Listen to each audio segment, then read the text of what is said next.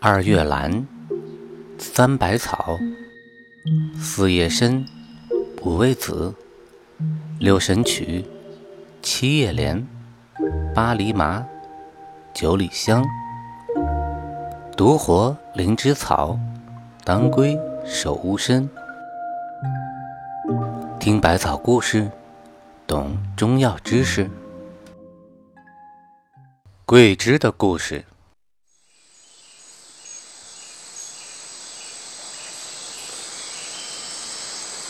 从前呢，有个小伙子，大家都叫他憨娃子。这个憨娃子呢，娶了个贤惠的媳妇儿。憨娃子的媳妇儿呢，叫做桂枝。桂枝孝敬公婆，勤劳能干，人也长得非常俊美。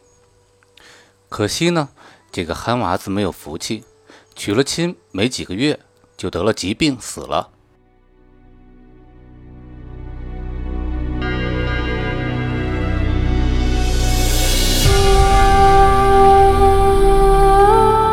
桂枝呢，早上顶着星星去山上耕种几亩荒地，晚上呢背着月亮回家来照顾年迈的公婆。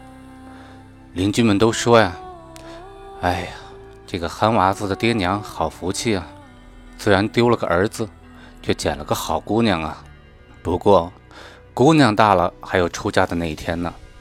可是桂枝在憨娃子家却只能守寡了。”桂枝在憨娃子家受苦受累，倒也没有什么。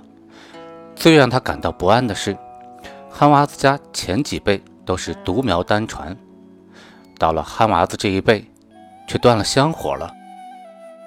桂枝的公婆都是通情达理的人，看到桂枝起早贪黑，终日操劳，心里呢很是过意不去。老两口心里也很矛盾，留下桂枝吧。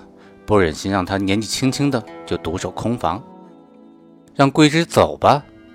两个黄土快掩了脖梗的人又没人照应了。桂枝呢也知道二老的心思，一再表示自己要留下来为公婆养老送终。桂枝呢人缘好，平时家里遇到什么困难，街坊邻居都热情的过来帮忙，所以日子还算过得去。就这样呢，一直过了一段时间。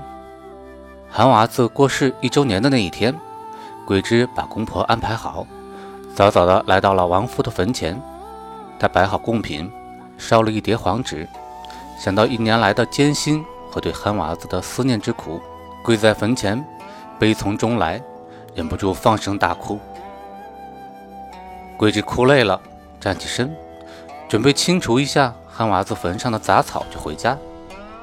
忽然，他发现憨娃子坟上的杂草间。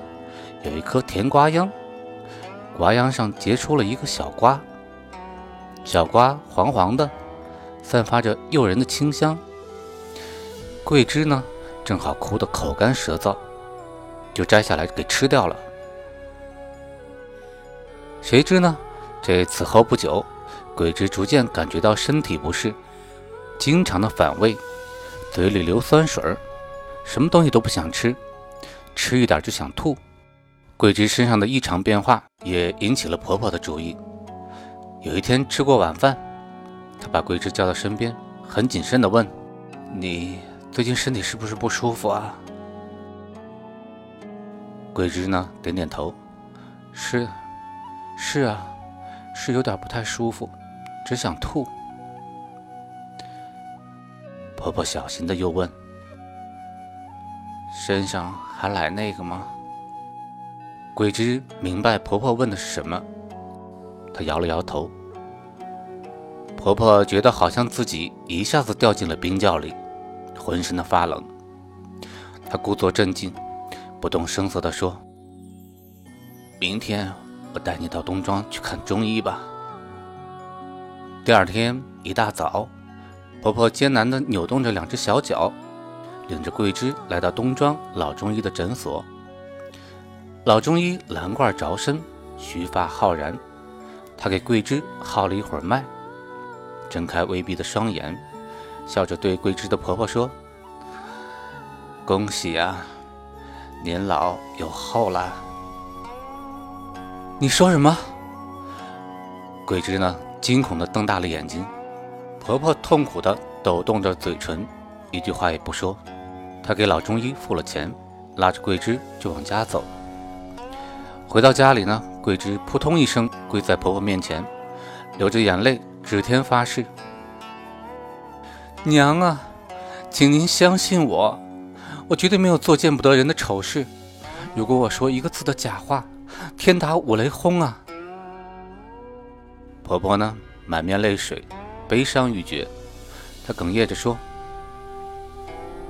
我知道你这些日子受了不少苦，婆婆也不怪你，你回娘家去吧。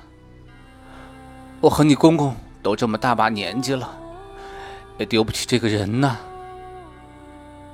桂枝对婆婆说：“肯定是老中医搞错了。”她还哀求婆婆，让自己在这个家里再生活一段时间。看看情况，等有了结果再说。但是婆婆不再相信她，不管桂枝说什么，始终不点头。桂枝呢，也知道婆婆的脾气，她分别给婆婆和公公磕了三个响头，交代可靠的邻居好好照顾这两位老人，就一步三回头的回了娘家。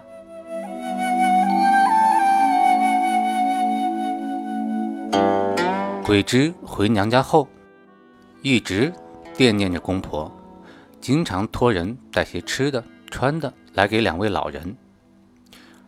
十来个月后的一天，桂枝抱着和憨娃子几乎一模一样的儿子回到了婆婆家。桂枝向公婆和乡亲们解释，自己确实没有做过伤风败俗的事。她回到娘家以后，试想了种种可能。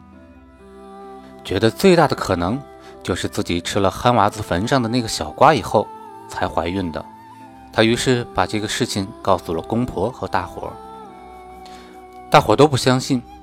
桂枝的婆婆开始也不相信，后来她非要亲自到憨娃子的坟上去看一看不可。来到坟上，桂枝的婆婆看到憨娃子的坟上那棵干枯的甜瓜秧还在。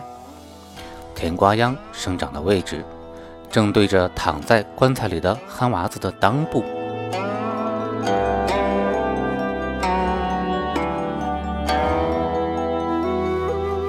从此呢，大家都把桂枝吃瓜碰巧生子的事情传为了奇闻，而从憨娃子坟上长出的这个植物，也被大家称为了桂枝。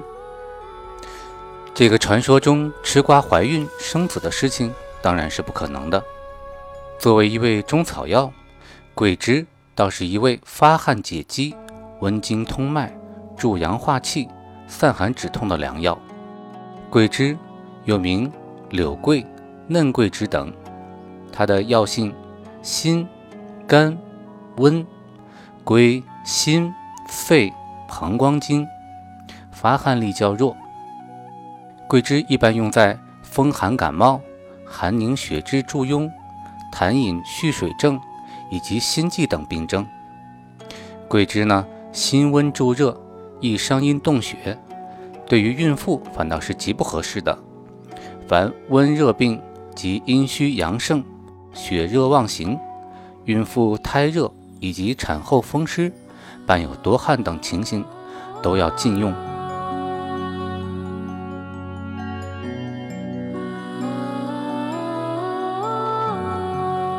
今天的故事讲完了，听到这里，相信你一定是我忠实的听众。如果我的故事对你有所获益，也请你不要忘记选择播放页面下方的红色打赏按钮，支持我的创作。好了，感谢你的收听，下次节目再见。